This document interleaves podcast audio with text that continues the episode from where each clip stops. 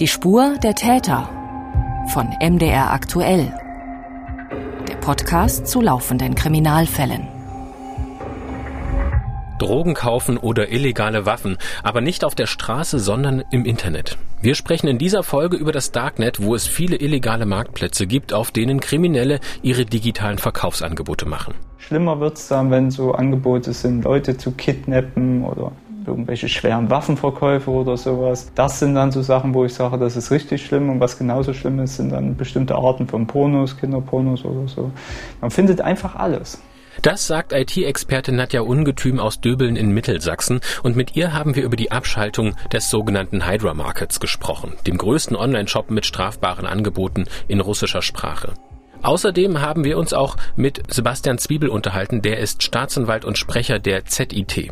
Der Schwerpunkt lag auf dem Handel mit illegalen Betäubungsmitteln. Es gab ca. 17 Millionen Kunden und über 19.000 Verkäuferkonten. Der Umsatz allein im Jahr 2020 betrug über eine Milliarde Euro. Ähm, und wir gehen davon aus, dass nicht nur in hohem Umfang mit BTM gehandelt wurde, sondern auch zum Beispiel ausgespielte Daten angeboten wurden äh, oder gefälschte Dokumente. Die Ermittler haben die Seite Hydra Market im April 2022 abgeschaltet und Einschätzungen der Generalstaatsanwaltschaft Frankfurt am Main haben wir gerade schon gehört. Die gemeinsam mit den Cybercrime-Spezialisten beim Bundeskriminalamt jetzt in diesem Fall weiter ermitteln. Die Täter haben alle Möglichkeiten, die das Internet bietet, äh, an Anonymität, an Verschlüsselungstechnologien. Und wer fit in dem Bereich ist und ähm, diese Regeln beachtet und auch seine Kommunikation verschlüsseln kann, äh, der macht es uns natürlich sehr, sehr schwer. Aber wenn die Täter einen Fehler machen, dann haben wir eine große Chance, ihre Identität zu ermitteln. Das sagt Carsten Maywirth, Leiter der Abteilung Cybercrime beim Bundeskriminalamt. Und wie er und seine Kollegen jetzt weiter ermitteln, das hören Sie jetzt bei Die Spur der Täter. Ich bin Mathis Kiesig und wenn es um laufende Kriminalfälle geht, dann ist natürlich auch mein Kollege Felix Gebhardt von MDR aktuell wieder dabei. Hallo Felix. Hallo auch von mir. Schön, dass Sie wieder zuhören und dabei sind.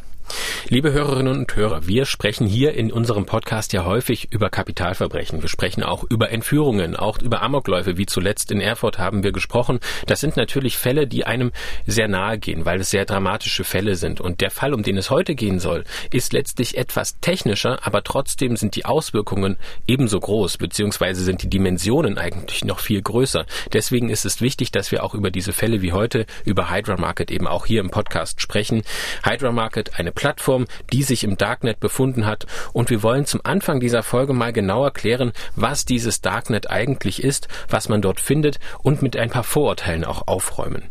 Felix, um zu verstehen, was das Darknet ist, ist es auch wichtig zu sagen, dass es eben nicht gleichbedeutend mit Kriminalität ist. Also nur weil man sich im Darknet befindet, heißt das nicht, dass man gleich kriminell agiert. Welche Anwendungsfälle gibt es denn? Warum sollte man oder warum kann man das Darknet auch noch benutzen? Also es ist per se nicht so, dass man illegal unterwegs ist, wenn man sich ins Darknet einloggen würde. Zum Beispiel für unsere Recherchen, wenn wir als Journalisten investigative Geschichten erzählen wollen, dann ist es manchmal ziemlich hilfreich, wenn wir dort verschlüsselt kommunizieren können, um an Informationen zu kommen von Menschen, die um ihr Leben fürchten oder auch um ihren Job beispielsweise, also Whistleblower, politisch verfolgte Oppositionelle, Informanten, die bedroht werden. Und wenn sie dann anonym mit uns in Kontakt treten können, kann das ganz nützlich sein. Aber das Darknet kann natürlich auch für schädliche Absichten verwendet werden und genau darum geht es in diesem Podcast. Andere Anwendungsfälle sind natürlich auch Menschen, die einfach keine Daten von sich preisgeben wollen. Also die einfach wirklich Probleme damit haben, dass sehr viele Plattformen Daten erheben. Aus Sicht der Plattformen kann man das verstehen, ähm, um bessere Angebote machen zu können, natürlich auch um Geld zu verdienen. Und Menschen, die eben das nicht wollen, können sich eben auch ganz verschlüsselt im Darknet bewegen. Das sind die nützlichen Absichten, wenn man ins Darknet geht. Und den klassischen Vergleich, den man im Internet immer mal wieder findet, wenn es um das Darknet geht und um die Dimensionen, das ist der Vergleich eines Eisbergs, wo der Großteil eben unter der Wasseroberfläche passiert. Wie ist die Aufteilung in diesem Modell? Wir müssen uns diesen riesigen Eisberg äh, so im Querschnitt vorstellen, wie er da im Meer liegt. Das ist so ein bisschen wie im Erdkundeunterricht, also in der Schule. Dieser Eisberg steht äh, komplett gesehen für das gesamte Internet und die Spitze, die aus dem Wasser ragt, ist dabei das sogenannte Clear Web. Das Clear Web sind alle Inhalte, die über Suchmaschinen, also über Google, Ecosia, normale Browser leicht zugänglich sind. Aber der viel größere Teil des Eisbergs beziehungsweise des Internets ist dann unter Wasser. Das ist das Deep Web, also unsichtbar. Und alle Informationen, die da gespeichert sind, werden von den Suchmaschinen gar nicht gefunden. Zum Beispiel nehmen wir mal das Online-Banking. Die Login-Seite ist im Clear Web, aber die Kontodaten von mir sind im Deep Web gespeichert, also nicht für jeden zugänglich. Und dann gibt es hm, einige besonders abgeschirmte Bereiche innerhalb des Deep Webs, die werden dann als Dark Web oder als Darknet bezeichnet. Auch hier sind die Internetseiten für Suchmaschinen unsichtbar, aber dazu kommt noch, auch der Anbieter und der Besucher, die Besucherin einer Darknet-Seite sind anonym. Dieser Eisberg ist ja auch nur ein Vergleich von vielen. Aber es gibt auch noch ein anderes Bild, das vielleicht noch besser beschreibt, wie die Zugänge geregelt sind. Genau, das ist eine etwas andere Veranschaulichung, wo nochmal deutlicher werden soll, wie groß das Deep Web und das Darknet im Vergleich sind. Das ist der Eisberg. Wenn wir andererseits die Zugangsebene etwas verständlicher machen wollen, dann gibt es auch den Vergleich mit ähm, einem VIP-Bereich, also VIP-Bereich. Das Internet ist erstmal für jeden zugänglich, aber es gibt einen abgetrennten Bereich, der ganz anders anders funktioniert und in dem Fall nur ganz bestimmte Menschen rein können mit einer Karte oder so ähnlich. Und das ist das Darknet. Mit der IT-Expertin Nadja Ungetüm sind wir in diesen abgetrennten Bereich eingetaucht. Wir haben sie getroffen in Döbeln. Das ist eine Stadt im Landkreis Mittelsachsen. Nadja Ungetüm hat schon vielfach für Aufsehen gesorgt. Wir haben auch schon mehrmals über sie berichtet beim MDR, weil sie hat mehrere Internet-Sicherheitslücken aufgedeckt. Und darüber hinaus hat sie auch viele regelmäßige Einblicke ins Darknet. Sie sagt, dass da nicht nur, aber besonders viele Kriminelle agieren, weil es da keine Regeln gibt. Das machen die, um das, äh, um sich da eben besser zu verstecken, um anonym zu sein und einen Handelsplatz zu haben überwiegend, der für ihre Zwecke sicher ist. Es ist allerdings nicht alles. Ne? Da muss man immer bedenken, es gibt auch Leute drin, die sich aus anderen Gründen verstecken. Beispiel politische Verfolgung oder ähnliches. Und für die ist das natürlich ein Riesenvorteil, eine ganz besondere Anonymität zu haben. Im Darknet lässt sich grundsätzlich erstmal alles finden. Ganz einfach deshalb, weil keine Regeln existieren. Ne? Weder für gute Sachen noch für schlechte Sachen. Wir können also Waffen genauso finden wie Drogen oder gefälschte Pässe zum Beispiel auch. Ich finde das ehrlich gesagt immer sehr interessant, aber es ist eben auch traurig, weil man dann sieht, wie viel Kriminalität möglich ist und äh, wie wenig Skrupel dabei einfach entstehen. Sie sagt, sie findet das sehr interessant. Das hört sich jetzt vielleicht ein bisschen befremdlich an, komisch an für uns. Aber Nadja Ungetüm ist ja gewissermaßen fasziniert davon, wie sich diese Cybercrime-Szene entwickelt, auch im Bereich der Hacker-Szene. Das wollen wir auch gleich nochmal genauer vertiefen. Aber sie sagt eben auch, es gibt neben dem Drogenverkauf, dem Waffenverkauf auch sinnvolle Angebote. Zumindest kann das auch einen guten Zweck haben oder auch gerechtfertigt sein, wenn man zum Beispiel einen Messenger nutzt, der dort sehr gut verschlüsselt ist und mit dem wir anonym kommunizieren können, ohne die Gefahr, dass jemand mitliest. Du hast ja eben auch gesagt, als Hackerin hat sie verschiedene Sicherheitslücken aufgedeckt. Ist sie denn heute immer noch eine Hackerin? Kann man das so sagen? Wir haben sie das gefragt, als wir sie besucht haben. Sie würde sich selbst immer noch so bezeichnen, hat das bejaht.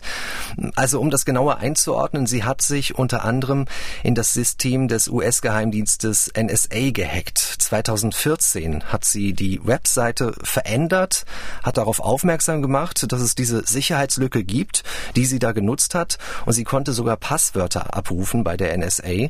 Und das ist damals noch keine Arbeit zum Geldverdienen gewesen, sondern für Nadja Ungetüm so eine Art Hobby die Betreiber von vermeintlich gut gesicherten Seiten, beispielsweise auch vom FBI, von der Telekom, der Bundeswehr, darauf aufmerksam zu machen, wo es eine Lücke gibt. Damit hat sie alles Schlagzeilen gemacht. Insofern ist das eine wichtige Unterscheidung. Sie sieht sich selbst als White Hat im Hackerbereich. Also das ist äh, die Bezeichnung einer guten oder eines guten Hackers, der White Hat. Ein Begriff angelehnt an so alte Westernfilme. Da tragen die Guten immer die weißen Hüte oder helle Hüte und die Bösen Bösen tragen den schwarzen Hut, den Black Hat. Und sie ist eben auf der anderen Seite, die übrigens auch als ethisches Hacking bezeichnet wird. Sie verdient inzwischen ihr Geld als Beraterin für Unternehmen, damit die dann ihre IT-Systeme sicherer machen können. In Absprache sucht sie dann nach den Schwachstellen, die es da vermeintlich gibt. Wir haben ja hier im Podcast die Spur der Täter auch schon ausführlich über IT-Sicherheit gesprochen und wie ethische Hacker eben auch dabei helfen können in der Folge, wenn Behörden von Cyberkriminellen erpresst werden. Die verlinken wir Ihnen auch in den Shownotes, da können Sie auch noch mehr dazu hören, also im Beschreibungstext in unserer Podcast-Folge. Wir sind mit Nadia Ungetüm ins Darknet gegangen, um uns das genauer anzuschauen und sind dabei auch direkt auf Black Hats gestoßen, also welche mit kriminellen Angeboten, die sie dort machen. Diese Hacker haben sich in einem Online-Shop angeboten, den wir nach der Abschaltung von Hydra Market gefunden haben. Also die kriminellen Szene ist im Darknet weiter aktiv, das zeigt das auch. Man braucht, um sich das ähm, anzuschauen, dafür einen speziellen Browser und wir haben uns angeschaut, wie man sich einen Hacker bestellen könnte, der dann im Auftrag handelt? Das ist tatsächlich eine Seite, wo man ganz normal Hacker mieten kann. Und äh, die übernehmen dann Aufgaben für einen. Und da kann man sich tatsächlich einfach wie in einem normalen Online-Shop was aussuchen und zum Beispiel hier festlegen, ich möchte einen Twitter- oder Facebook-Account hacken. Den kann man in Bitcoin bezahlen und bezahlt dafür umgerechnet 500 US-Dollar. Und da gibt es für alles mögliche Angebote, auch sehr schlimme Angebote, zum Beispiel hier zerstöre das Leben von jemandem mit so Methoden wie Kinderpornografie unterjubeln für 1700 Dollar. Das funktioniert tatsächlich wie ein fast schon typischer Online-Shop.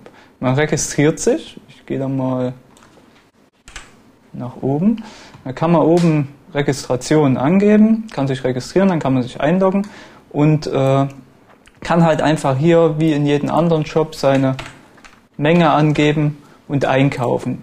Der große Unterschied ist hierbei, dass bei der Registration äh, nichts wirklich verifiziert wird. Heißt also, unsere Identität wird nicht geprüft, hätte auch keinen Sinn, wir wollen ja anonym sein und wir bezahlen nicht in Euro oder US-Dollar, auch wenn das nochmal immer dasteht, die Umrechnung. Die ist nur zur Orientierung, wir zahlen dann in Bitcoin. Wir bekommen also ein Bitcoin-Wallet und äh, dort geht alles hin. Ein Bitcoin-Wallet, sagt sie, das ist so etwas wie ein virtuelles Portemonnaie mit Passwortschutz drauf. Also das Geld kommt dann in diese geschützte Tasche hinein in ein Wallet. Und diesen Marktplatz, auf dem Frau Ungetüm jetzt auch war, den kann jeder von uns im Darknet auch erreichen. Ja, also im Prinzip kann das jeder von uns machen. Das heißt, wir brauchen natürlich eine gewisse Voraussetzung, wie beispielsweise einen bestimmten Browser. Da gibt es The Onion Router. Onion heißt auf Deutsch eine Zwiebel. Also da gibt es mehrere Schichten, die man da auf den ersten Blick nicht alle durchschauen kann, was da im Kern hintersteckt, wo da eine Adresse hinführt. Oder wir können es auch vergleichen mit einem Labyrinth, also ganz viele Gänge, durch die wir hindurchlaufen, aber an jeder Ecke gibt es eine Tür. Stell dir mal vor, du gehst durch so eine Tür hindurch, machst sie hinter dir zu und dadurch siehst du dann nicht mehr, wo du hergekommen bist, auch wenn du dich umdrehst. Es gibt nur noch den Gang vor dir und es ist nicht mehr nachvollziehbar, wo du hergekommen bist. Das macht The Onion Router. Damit ist man also komplett anonym unterwegs. Abgekürzt heißt das dann übrigens Tor-Netzwerk, der Tor-Browser. Hat man vielleicht schon mal gehört. Und es gibt auch noch viele weitere Tipps, die diese Verschlüsselung noch verbessern. Und wer das schon mal ausprobiert hat, der merkt diese Verschlüsselung auch schon allein dadurch, dass der Aufbau der Seiten auch so ein bisschen länger dauert als gewohnt. Haben wir mit Nadia Ungetüm auch bemerkt. Das ist so ein bisschen wie vor 20 Jahren, als wir noch mit so einem 56k Modem ins Internet gegangen sind.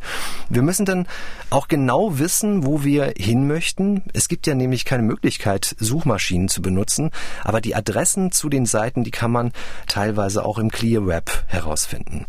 Und wir haben es ja gehört, es werden quasi Dienstleistungen angeboten. Das geht über Auftragskiller, also Leute, die Menschen gegen Geld töten. Das geht über illegale Waffen, über Viren, Schadsoftware, gefälschte Ausweise und so weiter.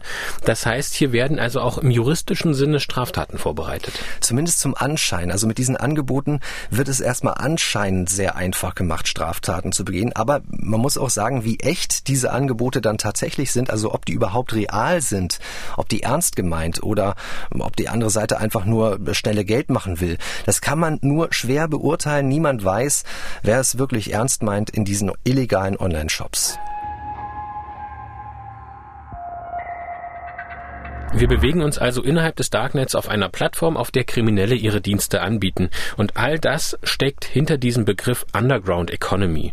Und dieser illegale Marktplatz, den wir uns mit Nadja Ungetüm zusammen angesehen haben, der ist bisher noch nicht abgeschaltet worden. Aber einer, der eben ganz ähnlich funktioniert hat, ist der Hydra Market. Dieser wurde vom Netz genommen und die Generalstaatsanwaltschaft sagt, die Abschaltung von Hydra Market gehöre mit zu dem größten, was den Ermittlern bisher gelungen sei. Nur wir merken eben jetzt schon, der Name ist Programm. So eine Hydra, die bekommt man nicht weg, sondern es wachsen hier eigentlich immer mehrere Köpfe nach. Genau, das ist die griechische Mythologie. Ein Kopf, der dieser Hydra abgeschlagen wird von dieser Schlange, der wächst dann wieder nach, beziehungsweise sogar zwei Köpfe kommen hinterher. Und das ist ganz anschaulich. Da steckt in diesem Namen dieser abgeschalteten Plattform genau der Kern, der den Ermittlerinnen und Ermittlern immer wieder zu schaffen macht und sie auch in Zukunft weiter beschäftigen wird.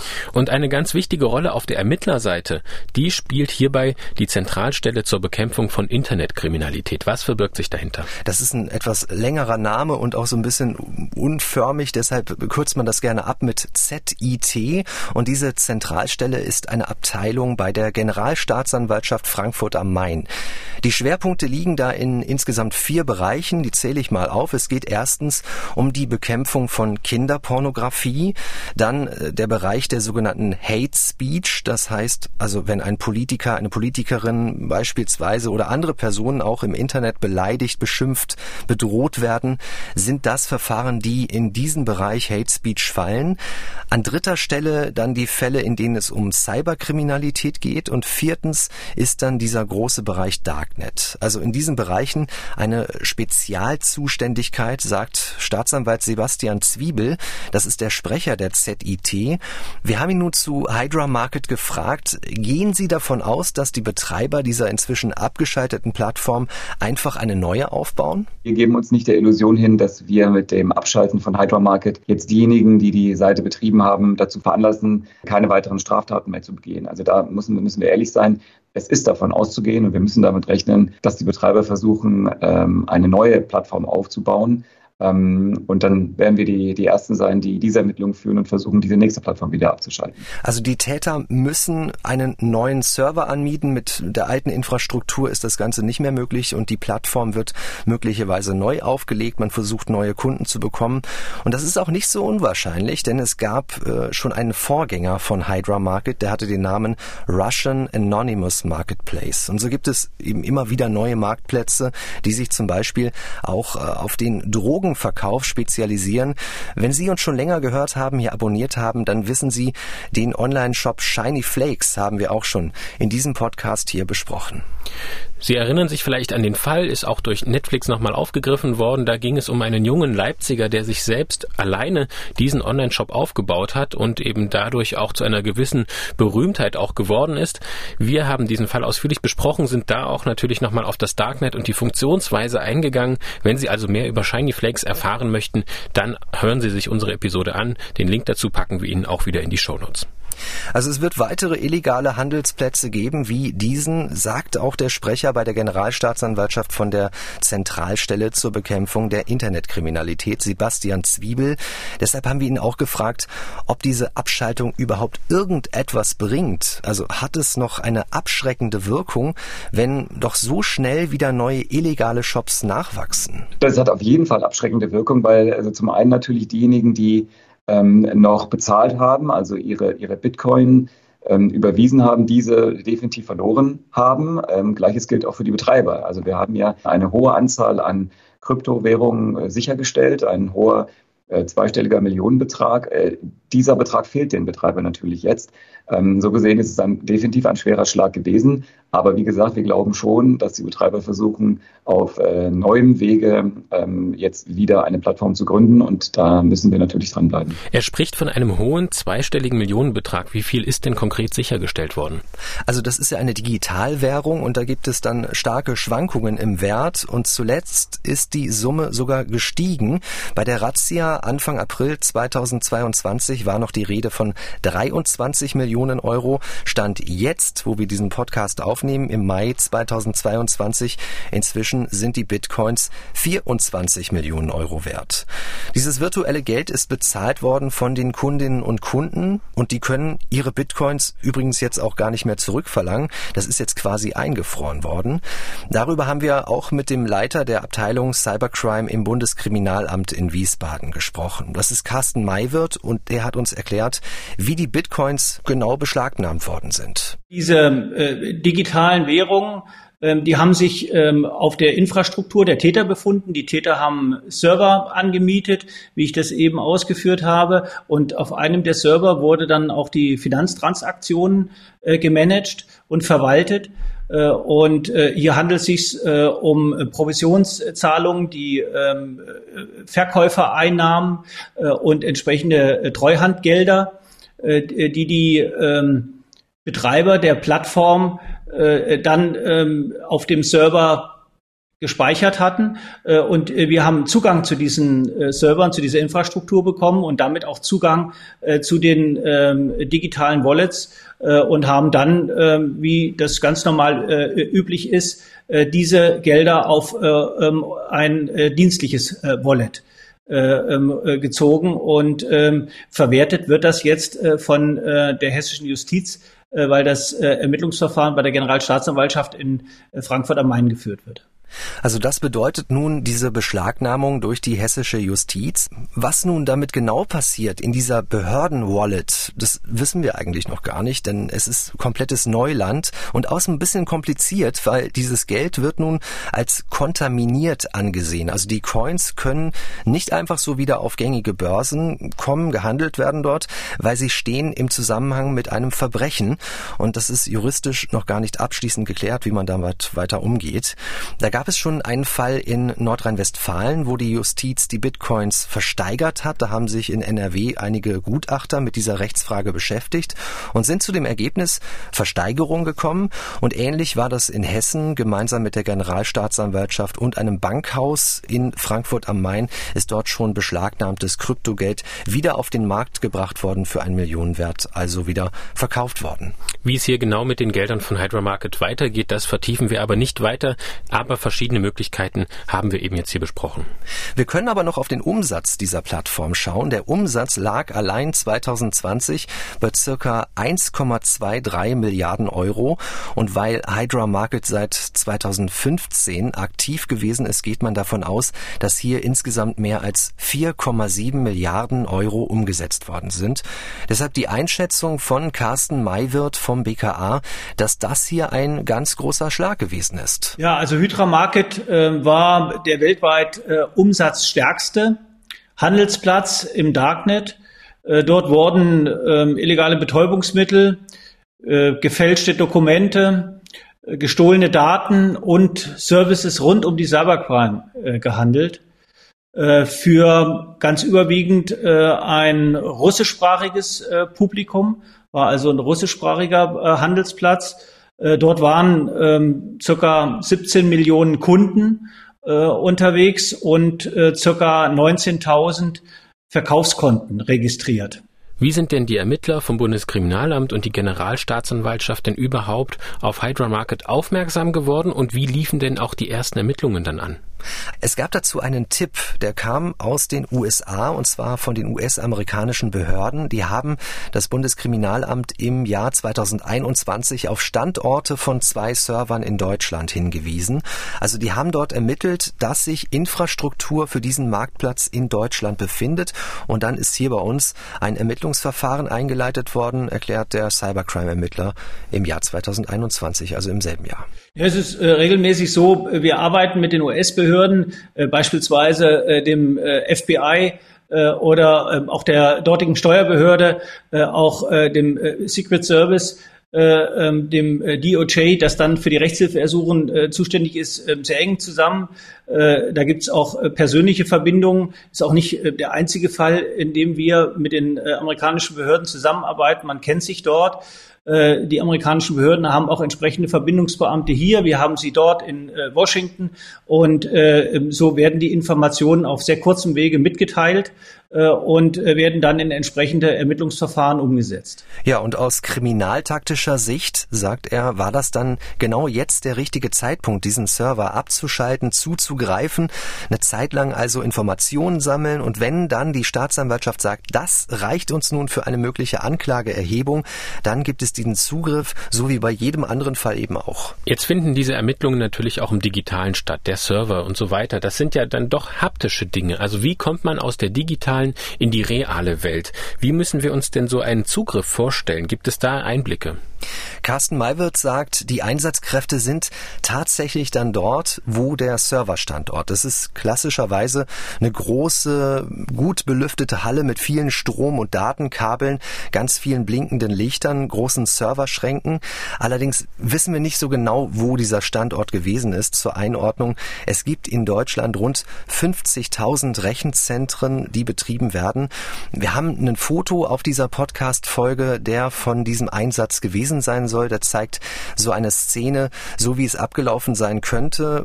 Aber Carsten Maywirth, der Ermittler, hat sich zurückgehalten, das genauer zu beschreiben. Sie können vielleicht auch verstehen, dass äh, die Provider äh, nicht namentlich in der Öffentlichkeit ähm, genannt werden möchten, weil damit möglicherweise dann äh, ähm, eine gewisse Rufschädigung befürchtet wird. Äh, und von daher sehen Sie es mir nach, äh, wenn ich ähm, die Provider jetzt nicht namentlich benenne. Wir gehen später auch noch auf die Frage ein, welche Verantwortung tragen denn eigentlich die Provider, die Rechenzentren, auf denen illegale Marktplätze betrieben werden? Denn die Täter haben ja die Server angemietet bei eben diesen Providern.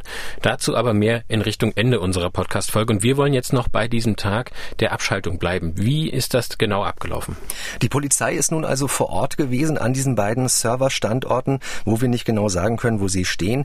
Die Beamten haben dann entsprechende Beschlüsse dabei. Das ist äh, in der Strafprozess Prozessordnung geregelt im Paragraphen 103. Da geht es um den Anfangsverdacht auf eine Straftat und dann um die Durchsuchung bei Personen, die nicht unter Tatverdacht stehen. Also in diesem Fall wird das dann von der Staatsanwaltschaft angeordnet, weil das als Gefahr im Verzug eingestuft wird, also die Befürchtung, dass sonst Beweismittel verloren gingen. Und dann werden in Kooperation mit dem Rechenzentrum der Domainname und der Server beschlagnahmt, abgeschaltet und dieses Rechenzentrum, der Betreiber Betreiber gibt der Polizei dann eine Kopie dieses Servers. Das nennt man dann Image und dieses Image ähm, kann es vielleicht auch einfach nur als Download-Link geben.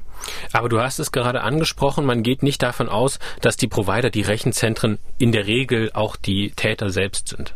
Genau, in der Regel ist das so. Wir haben später aber auch noch ein Beispiel, wo das anders gelaufen ist. Die Polizei geht aber bei Hydra Market davon aus, dass die Täter diesen Speicherplatz beim Provider gemietet haben und nach diesen Personen wird jetzt international gefahndet. Da ist bislang noch keine Identität von den handelnden Personen bekannt. Die Ermittlungen seien auch noch lange nicht abgeschlossen, sagt der Sprecher der Zentralstelle zur Bekämpfung Internetkriminalität, Sebastian Zwiebel von der Generalstaatsanwaltschaft. Staatsanwaltschaft. Es geht hauptsächlich um zwei Straftatbestände. Der eine ist relativ neu, das wird das gewerbsmäßige Betreiben krimineller Handelsplattformen im Internet genannt. Das heißt also jemand, der anderen ähm, die Möglichkeit bietet, über eine Plattform äh, illegale Geschäfte ähm, abzuwickeln. Das ist der eine Straftatbestand. Und der andere ist gewerbsmäßige Geldwäsche. Das heißt, es ist über diese Plattform äh, äh, inkriminiertes Geld in den, in den Kreislauf gebracht worden. Er spricht da von einem sehr neuen Straftatbestand. Unser StGB wird ja auch ständig aktualisiert. Es gibt diesen Straftatbestand erst seit Oktober 2021, Paragraph 127, wer das nachschauen will, das Betreiben krimineller Handelsplattformen im Internet, so die Überschrift. Das ist ein sogenannter Auffangtatbestand. Das heißt, er kommt nur zur Anwendung, wenn die Tat nicht schon wegen anderer Tatbestände bestraft werden kann und da eine höhere Strafe vorgesehen ist. Also es kann sich noch konkretisieren, wenn da tatsächlich jemand gefasst wird. Und dazu kommt dann der Verdacht auf gewerbsmäßige Geldwäsche. Also es geht darum, dass die Täter mutmaßlich die Herkunft von schmutzig verdientem Geld aus Drogen- und Waffenhandel verschleiert haben. Wir haben uns im Zuge unserer Recherchen auch natürlich nochmal die Seite von Hydra Market angesehen oder besser gesagt das, was davon heute noch übrig ist. Denn man sieht nach wie vor das Logo dieser Plattform das aber jetzt in Handschellen gelegt wurde. Die Ermittler haben eben die Seite abgeschaltet und dann eine Nachricht dort hinterlassen. Die Plattform und der kriminelle Inhalt wurden beschlagnahmt innerhalb einer international koordinierten Operation. Das steht dort und es gibt auch noch Screenshots von der Seite, wie sie vorher ausgesehen hat. Die haben wir hier vor uns liegen. Genau, man findet äh, ja alles nicht mehr online, aber das Internet oder auch das Darknet vergisst natürlich nichts.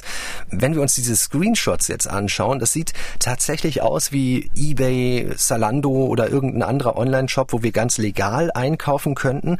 Blau-Weiß sind die dominierenden Farben, ist auch relativ schlicht gehalten, weil die Ladezeiten ja ein bisschen länger brauchen im Darknet.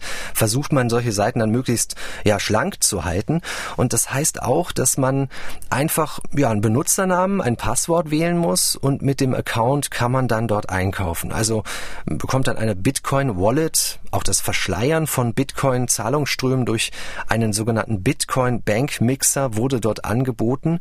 Wer dann selbst dort auch vielleicht als Verkäufer oder Verkäuferin auftreten wollte, der konnte seinen eigenen Shop anmelden, also so als Unterkategorie von Hydra Market. Wir sehen jetzt hier zum Beispiel den Love Shop oder XTC Market Number One. Also da geht es offensichtlich um die Droge Ecstasy. Das bedeutet also auch so, wie wir es beispielsweise von Amazon kennen, dass auf der Plattform selbst nicht nur die Anbieter, also nicht nur die Plattformbetreiber ihre Waren angeboten haben, sondern sie tatsächlich ein Marktplatz sind, auf dem verschiedenste Anbieter ihre Waren, ihre Angebote machen können. Genau, und dann sind dort die einzelnen Produkte aufgelistet, auch mit Foto. Es gibt sogar die Möglichkeit, das Ganze zu bewerten. Das erklärt uns auch nochmal die IT-Spezialistin Nadja Ungetüm, denn das Ganze, sagt sie, soll auch die Glaubwürdigkeit ermöglichen, ob da wirklich jemand ernsthaft Drogen oder Waffen verkauft. Aber das ist natürlich letztendlich schwer einzuschätzen. Also die Sache ist halt die, es gibt dann immer Seiten, die eben erstellt werden von Leuten, die Shops haben, ganz einfach gesagt. Und äh, dann wird es halt einfach ja, angeboten, wie in einem ganz normalen Shop. Es gibt sogar Bewertungen dazu. Ein, zwei, drei, vier, fünf Sterne Bewertungen. Das ist tatsächlich wie bei Amazon. Die Sache ist allerdings die, dass da nicht normal bezahlt wird in Euro oder US-Dollar oder sowas, sondern eben in Bitcoins. Und äh, die Registration bei so einer Seite, also wenn man den Handel aufnimmt, läuft auch nicht mit einer Telefonnummer oder einem Brief oder ähnliches, was jetzt irgendwie eine Verifikation von einer Person erfordern würde, sondern immer komplett anonym. Es steht oben rechts auch der Wechselkurs, weil sich das ja die ganze Zeit ändern kann. Also ein Bitcoin sind zu diesem Zeitpunkt äh, rund 45.000 US-Dollar oder rund 4 Millionen Rubel. Also wenn das sowohl in Rubel als auch in US-Dollar angegeben wird, heißt das, dass die Plattform dann auch Menschen in den USA, aber eben russischsprachige Kunden angesprochen hat? Ja, eher letzteres, denn das ist das Besondere auch hierbei. Das haben die Ermittler auch schon gesagt. Die Seite war russischsprachig, also sollte offenbar nur von Russen verwendet werden werden oder auch von ehemaligen Sowjetländern, also die Ukraine, Belarus, Kasachstan, Republik Moldau, alle die gehören wohl zum potenziellen Kundenkreis. Aber wir müssen an dieser Stelle sagen, gerade in Ostdeutschland gibt es natürlich auch viele Menschen, die Russisch sprechen können oder zumindest verstehen, lesen können. Es lässt also die Vermutung zu, dass auch teilweise deutsche Kundinnen und Kunden angesprochen wurden. Und die IT-Expertin Nadja Ungetüm spricht da auch von einer ja, deutsch-russischen Freundschaft Gemeinschaft im Bereich Cybercrime. Also da gäbe es eine verstärkte Kooperation. Die Deutschen und die Russen haben gerade im, im Cybercrime-Bereich mega viel Freundschaft geschlossen. Und äh, da würde ich dann sagen, ja, das wäre dann so die Peripherie, die man mit reinnehmen könnte, wenn es um Russland geht. Ne? Wenn die Russisch schreiben, klar, dann sind die Kunden überwiegend Russisch. Das ist ja relativ schnell zu ermitteln, aber man muss eben dabei auch die Peripherie sehen. Ich würde direkt noch mit drauf tippen, dass da viele Deutsche dabei sind, weil die sich tatsächlich gut verstehen und oft zusammengearbeitet haben. Das also die Einschätzung von Nadja Ungetüm. Jetzt muss ich an der Stelle auch zugeben, ich kann selber kein Russisch lesen, aber in diesem Shop sieht man hier und da dann doch viele englische Begriffe. Und auch wer das nicht lesen kann, für den gibt es immer noch viele Fotos zu sehen, die auch so ein bisschen bunt aufgemacht sind, auf denen eindeutig zu erkennen ist, was man kaufen kann. Und die Beschreibungen von Drogen sind eben auf Englisch auch teilweise. Da steht dort Cocaine Peru Star, also da geht es um Kokain aus Peru, wird hier angepriesen gelesen oder auch Super Hazel, Utopia Hazel, also verschiedene Cannabis-Sorten wurden da angeboten. Aber es sind auch bei Hydra Market eben nicht nur Drogen angeboten worden, sondern auch sensible Daten, die irgendwo gehackt wurden und zum Verkauf angeboten worden sind. Was steckt denn genau dahinter? Genau, sensible Daten, das können zum Beispiel auch Login-Daten sein von Nutzerinnen und Nutzern, die wir alle selbst täglich benutzen zum Einloggen bei Instagram, Facebook. Das heißt der Nutzername, die E-Mail-Adresse und das Passwort. Das sind möglicherweise dann auch Daten, die wir benutzen für das Online-Banking. Also das ist sehr breit gestreut, sagen die Ermittler. Damit verdienen die Black Hats, die kriminellen Hacker, ihr Geld, wenn sie diese gehackten Daten dann weiterverkaufen. Und auch wieder zum Verständnis, wie kommt denn ein Kunde am Ende an diese kriminell erbeuteten Daten heran? Geht das dann einfach per Download? Hm, ja, das wäre eine Möglichkeit, aber wer selbst keine Spuren hinterlassen möchte, der kann noch viele andere Optionen wählen. Nehmen wir mal an, ich kaufe tatsächlich so einen Datensatz, kriminell abgegriffene Daten und will sie jetzt nicht einfach runterladen, dann gibt es auch die Möglichkeit, offline, also per USB-Stick die Übergabe zu gestalten. Das geht jetzt natürlich ja, per Post, per Brief, als Paket versenden. Das würde uns allen noch einfallen. Das ist möglich, auch an einem geheimen Ort ablegen. Ich habe aber etwas sehr Spannendes gefunden, was ich auch in Leipzig auf der Straße wiederentdeckt habe. Es gibt nämlich die Möglichkeit einer Übergabe, die auch bei Hydra Market beschrieben wird. Da gibt es sogenannte Dead Drop Locations. Und ich habe mich zu einer solcher Location wirklich hinbewegt. Also Dead Drop, das könnte man so übersetzen wie kalte Übergabe. Und es gibt dort geheime Orte, überall in Deutschland, aber auch weltweit. Wobei so geheim sind die gar nicht. Wenn man sich so eine Karte anschauen kann, muss man nur nach suchen und dann findet man überall in der Nähe versteckte USB-Sticks. Und ich war wirklich völlig von den Socken, als ich da an einer Endhaltestelle von der Tram in Leipzig gewesen bin. Das ist äh, das alte Messegelände, wo es auch viel Graffiti auf den Wänden gibt. Und dort sollte der Stick aus der Mauer hinausragen. So sah das auf den Fotos auch aus im Internet. Und ich habe da ein bisschen suchen müssen vor Ort und dann tatsächlich in so einer Mauerspalte den USB-Anschluss gefunden. Der war fest einzementiert, würde ich mal sagen. Und natürlich sofort die Frage, was ist auf diesem Stick gespeichert? Ist das ein Übergabepunkt, der auch von Kriminellen genutzt wird? Jetzt wollen wir natürlich wissen, hast du mal drauf geschaut, was es auf mhm. diesem Stick zu finden gibt? Also ich, ne, ich war sehr neugierig, habe mich aber nicht getraut, meinen Laptop dran zu stecken, weil man weiß natürlich am Ende nicht, was man sich da drauf lädt. Aber theoretisch könnte ein Verkäufer die Daten da draufladen, vielleicht auch mit einem Passwort verschlüsseln und kann dem Käufer dann schreiben, also mir zum Beispiel, wo er sie versteckt hat, wo er sie runterladen kann. Also das Stichwort Dead Drop Locations ist ein spannender Aspekt und es macht mich doch sehr neugierig.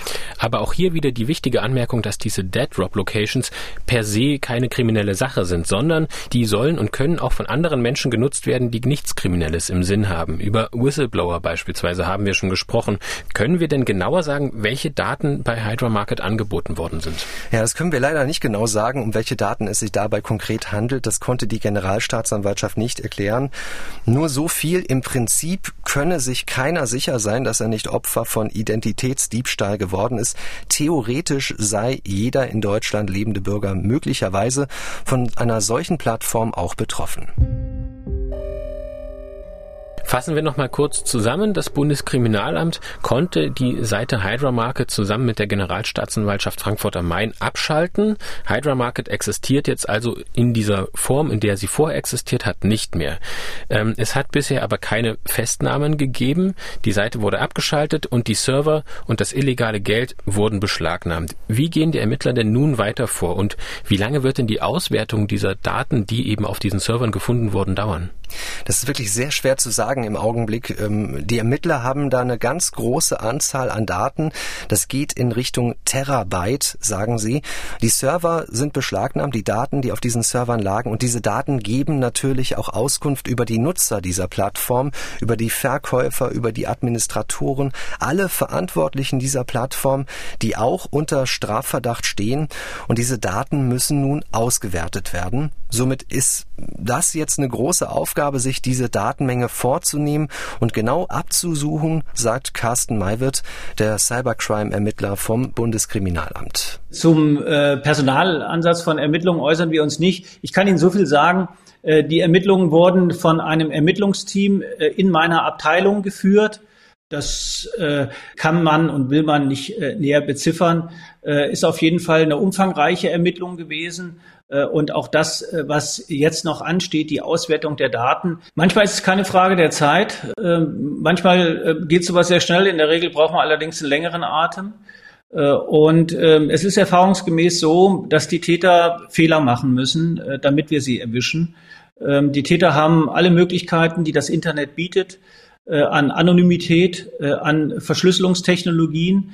Äh, und wer fit in dem Bereich ist und ähm, diese Regeln beachtet äh, und ähm, seine Identität äh, zu verschleiern weiß und auch seine Kommunikation verschlüsseln kann, äh, der macht es uns natürlich sehr, sehr schwer.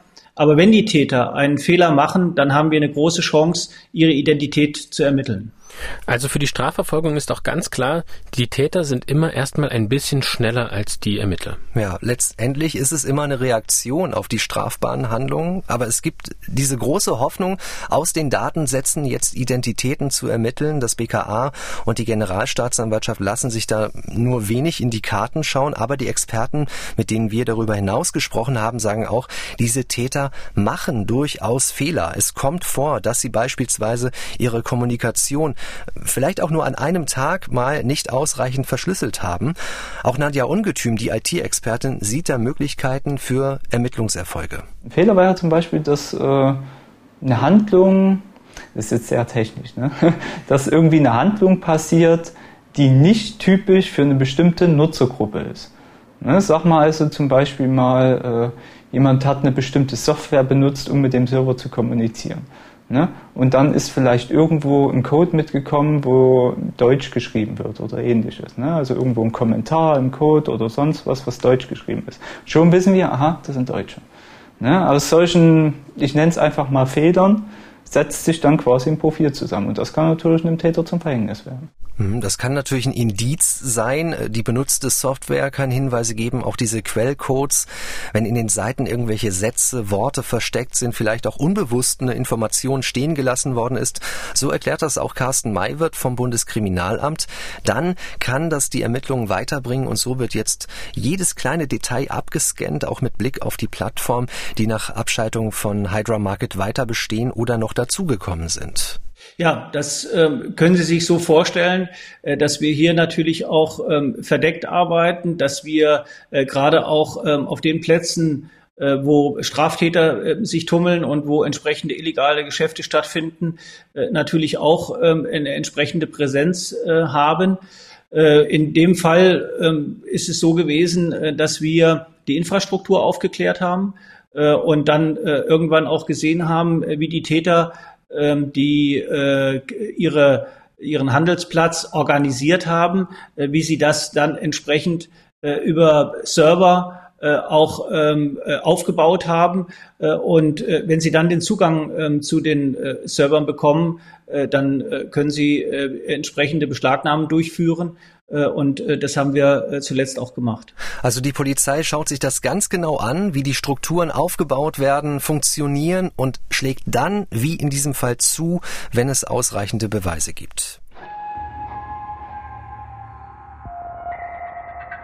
Das Abschalten der Plattform Hydra Market wird also als großer Ermittlungserfolg gewertet. Aber die Suche nach den Tätern geht weiter und was es so schwierig macht, die Betreiber der illegalen Plattform sind eben nicht die Betreiber der Server, auf denen sie laufen. Und wir hatten es ja angekündigt, wir wollen jetzt noch auf die Frage eingehen, welche Verantwortung tragen denn eigentlich diese Rechenzentren, die eben die Server, die Infrastruktur zur Verfügung stellen.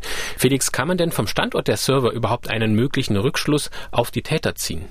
Diese Server waren ja auf zwei Standorte verteilt, haben wir schon gesagt, in Deutschland. Aber alleine die Tatsache, dass ein oder mehrere Server in Deutschland gestanden haben, es könnte ja auch sein, dass noch mehrere in, weltweit irgendwo anders standen, das lässt alles noch keine Rückschlüsse auf den Handlungsort der Täter zu. Denn wir können uns von überall auf der Welt einen Server von legalen Dienstleistern anmieten und dann entweder selbst nutzen oder auch eine Möglichkeit an Kriminelle weitervermieten und schon allein damit Geld machen. Das bedeutet, die Serverbetreiber sind auch juristisch gesehen nicht dafür verantwortlich, wenn es illegale Handlungen auf ihren Servern, auf ihrer Infrastruktur gibt? Also wenn wir uns das mal aus Sicht der Serverbetreiber anschauen, mal so denken wie einer, der ein Rechenzentrum betreibt, dann können wir diesem legalen Dienstleister, der legal auf dem Markt seinen Service anbietet, nicht einfach so unterstellen, er habe kriminelle Geschäfte vorangetrieben oder möglich gemacht. Ich habe genau darüber mit dem Digitalverband Bitkom gesprochen. Rebecca Weiß kennt sich mit den juristischen Fragen aus. Sie sagt, eine Haftung kann immer erst dann entstehen, wo entweder selber Fehler gemacht werden, also wo die Rechenzentrumsbetreiber selbst strafbare illegale Handlungen vornehmen, oder wenn sie Kenntnis haben davon, dass ihre Infrastruktur für illegale Zwecke, insbesondere dann also wirklich auch für strafbare Zwecke genutzt wird. Rebecca Weiß verantwortlich für illegales Handeln ist immer der, der etwas Illegales tut. Der Betreiber vom Rechenzentrum stellt ja nur die Infrastruktur bereit. Also ähnlich wie wenn ich eine Straße baue, bin ich eben auch nicht als Straßenbauer dafür verantwortlich, wenn jemand illegale Rennen auf meiner Straße fährt. Und ähm, vielleicht kann man sich das so ein bisschen als ähm, ja, Analogie quasi merken. Wenn aber ne, der, der Straßenbauer ne, jetzt wirklich seine, seine Straße baut unter der Prämisse, hier, ne, hier können Sie oder kannst du illegale Straßenrennen veranstalten und das also auch noch groß bewirbt und ne, die Leute sozusagen dazu bringt, das, äh, das dann auch zu tun und illegale Handlungen darüber zu vollziehen, dann macht es auch mehr Sinn, denjenigen dann auch in eine eigene Verantwortung äh, zu bringen und auch äh, gegebenenfalls in eine eigene Strafbarkeit. Aber vorher eben nicht. Also der Betrieb eines solchen Rechenzentrums allein ist eben natürlich nicht strafbar. Aber es gibt einen sehr spektakulären Fall. Vielleicht haben Sie von dem auch gehört, liebe Hörerinnen und Hörer. In Rheinland-Pfalz, in Traben-Trarbach, da gab es einen sogenannten Cyberbunker. Und bei diesen Betreibern ging es darum, dass sie diese illegalen Machenschaften auf ihren Plattformen, auf ihren Servern aktiv unterstützt haben. Drogen- und Waffenhandel, Cyberangriffe, all das hat über die Webseiten stattgefunden, die dort auf den Servern eben gespeichert waren und dann eben für eine Gebühr bereitgestellt wurden. Mhm. Ja, dieser Cyberbunker-Fall ist in mehrerlei Hinsicht auch besonders. Erstmal der Standort. Das war ein ehemaliger Bundeswehrbunker, der vor einigen Jahren von diesen inzwischen verurteilten Betreibern gekauft wurde. Da hat sich die Stadtverwaltung erstmal riesig gefreut, dass dort so ein Digitalunternehmen Fuß fasst. Das in Traben-Trabach, das liegt ja ganz idyllisch im Moseltal und ist eigentlich eher bekannt für den Weinanbau. Aber dort in diesem ehemaligen Bundeswehrbunker haben haben wir nun auch gesehen, dass ein Rechenzentrum selbst kriminelle Handlungen vorgenommen hat. So wurde das zuletzt gerichtlich festgestellt. Ein zentraler Punkt war da, dass die Betreiber wegen Beihilfe zu rund 250.000 Straftaten verurteilt worden sind. Das war alles von den Betreibern also so vorbereitet, dass illegale Aktivitäten auch darüber abgewickelt werden konnten. So erklärt es Rebecca Weiß von Bitkom und sie ordnet uns diesen Fall auch noch genauer ein. Man hat ja mehrfach auch in den Berichterstattungen Berichterstattung gelesen, dass äh, die Betreiber selber gesagt haben, wir machen alles möglich mit, ich glaube, der Ausnahme Terrorismus und Kinderpornografie, ja, aber alles andere und damit auch alles andere Illegale könnt ihr über uns vollziehen. Und wir schützen das, was ihr tut, auch aktiv vor der Strafverfolgung. Das ist ja eine eigene Handlung. Also dort wurden eben dann auch entsprechende IP-Verschleierungszusatzdienste angeboten und so weiter. Ne? Also hier hat wirklich der Betreiber selber einen Beitrag geleistet, um die, die illegalen Aktivitäten nicht nur zu ermöglichen, sondern dann sogar auch noch vor der Strafverfolgung zu schützen. Gibt es denn eigentlich besondere Pflichten der Serverbetreiber? Also einerseits gilt natürlich der Datenschutz. So dürfen wahrscheinlich nicht alle alles einsehen, was eben dort gespeichert wird. Aber wie viel müssen die Serverbetreiber denn bei der Strafverfolgung auch mithelfen? Und welche Verantwortung haben sie generell für die Daten, die auf ihren Servern liegen? Im Fall Hydra Market gab es natürlich diesen Beschluss durch die Staatsanwaltschaft und dann dadurch besondere Mitwirkungspflichten, so nennt man das, wenn es die Pflicht gibt, die Ermittlungen zu unterstützen. Zum Beispiel auch indem man bestimmte Informationen herausgeben muss. Die Strafprozessordnung hat das ganz genau geregelt. Interessant ist ganz aktuell, es gibt gerade wieder die Diskussion auf der Plattformebene, also weniger auf der Ebene der Rechenzentren. Und die Diskussion ist ganz ähnlich, wie wir das schon mit den sogenannten Upload-Filtern vor einiger Zeit hatten. Da ging es ja darum, dass automatisiert geprüft wird, was hochgeladen wird und gegebenenfalls wird dann ein Bild, ein Foto als strafbar eingestuft, blockiert, obwohl es das vielleicht gar nicht ist. Technisch ist ja eine ganze Menge möglich durch künstliche Intelligenz, auch immer mehr, dass da ständig alles gefiltert wird, was auf den Servern der Rechenzentren oder auch in den Diensten auf den Servern passiert und abgelegt wird.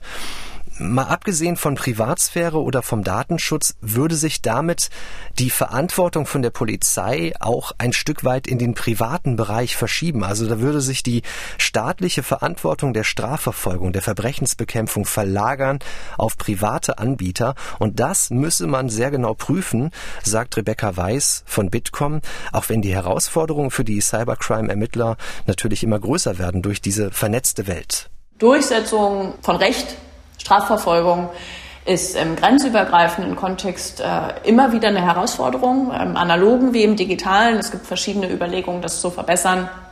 Aber ähm, trotz aller Globalisierung und allen Zusammenrückens ja, der, der Weltgemeinschaft gibt es dann natürlich auch immer mal wieder Ecken, in die man sich ganz gut zurückziehen kann. Informationen zum laufenden Kriminalfall Hydra Market und was daraus folgen könnte. Und wir bleiben an diesem Fall natürlich dran. Wenn es Neuigkeiten gibt, dann erfahren Sie das bei uns hier im Podcast. Felix, vielen Dank für deine Recherchen. Sehr gerne und an dieser Stelle auch nochmal vielen Dank an unseren Kollegen aus der MDR-Redaktion Kripo Live. Yannick Jürgens hat uns bei der Recherche unterstützt. Vielleicht haben Sie es schon entdeckt. Bei Spotify können Sie die Podcasts jetzt auch bewerten. Da würden wir uns natürlich über fünf Sterne von Ihnen freuen, wie das eben auch bei anderen Podcast-Plattformen schon möglich ist. Und abonnieren Sie natürlich unseren Podcast, wenn Sie das nicht schon getan haben.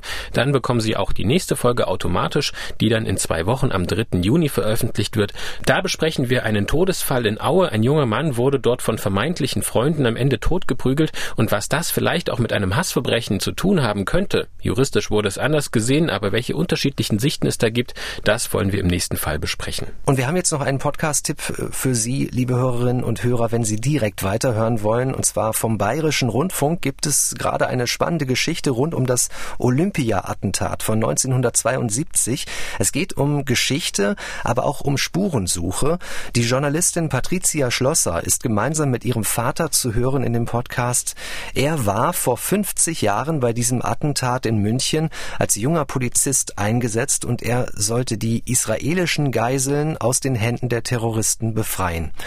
Der Polizeieinsatz ist schiefgelaufen. Am Ende waren alle Geiseln tot. Und jetzt versuchen Vater und Tochter zusammen herauszufinden, wie es zu dieser Katastrophe kommen konnte. Da geht es um Schuld, Versagen, Verzeihung und Versöhnung in einem sehr berührenden Podcast, der heißt Himmelfahrtskommando. Mein Vater und das Olympia-Attentat gibt es auch in der ARD Audiothek, dort, wo Sie auch unseren Podcast hören, die Spur der Täter abonniert haben. Und den Link stellen wir Ihnen auch in die Show Notes. Und wenn Sie uns zu unserem Podcast Feedback schicken möchten, dann schreiben Sie uns eine Mail an die-spur-der-täter mit ae.mdr.de. Wir freuen uns auf Ihre Nachrichten. Vielen Dank fürs Zuhören und bis zum nächsten Mal. Sie hörten Die Spur der Täter. Den Podcast zu laufenden Kriminalfällen von MDR aktuell.